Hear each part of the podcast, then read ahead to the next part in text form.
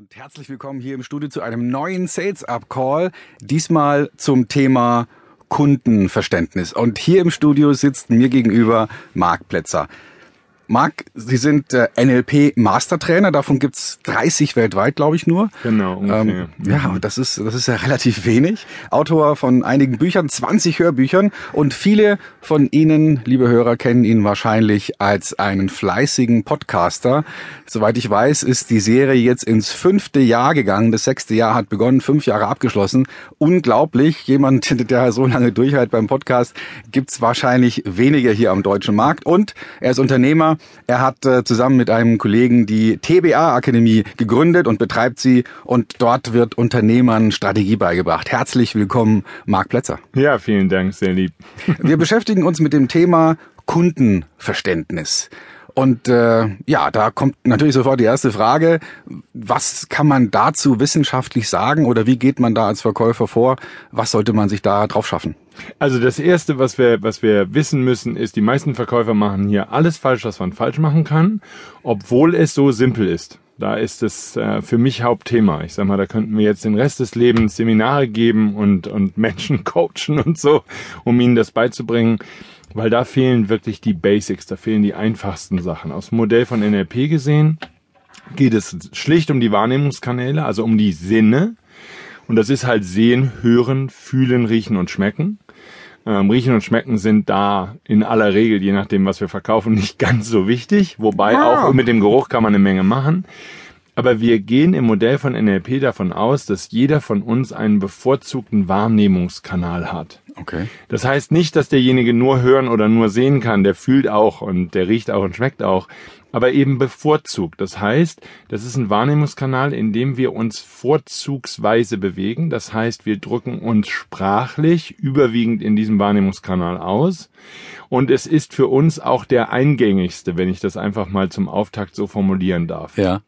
Und da gibt's natürlich ein paar Hinweise, auf die kommen wir später noch. Nur was wir jetzt einfach mal, was, mal zur Kenntnis nehmen dürfen und jeder, der uns da draußen zuhört, ist hier eine Bewusstheit zu haben als Verkäufer im Sales-Umfeld.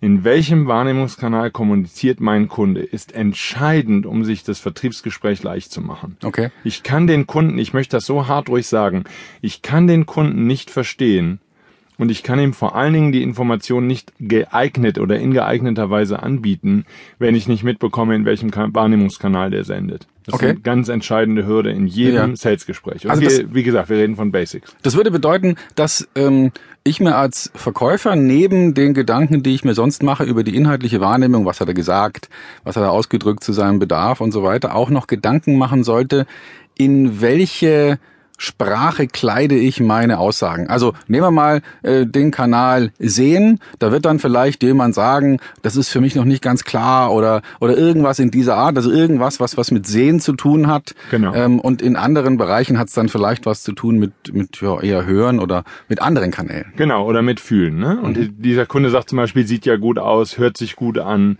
Oder der, der im bevorzugt eben fühlt, der würde sagen, das ist noch nicht rund.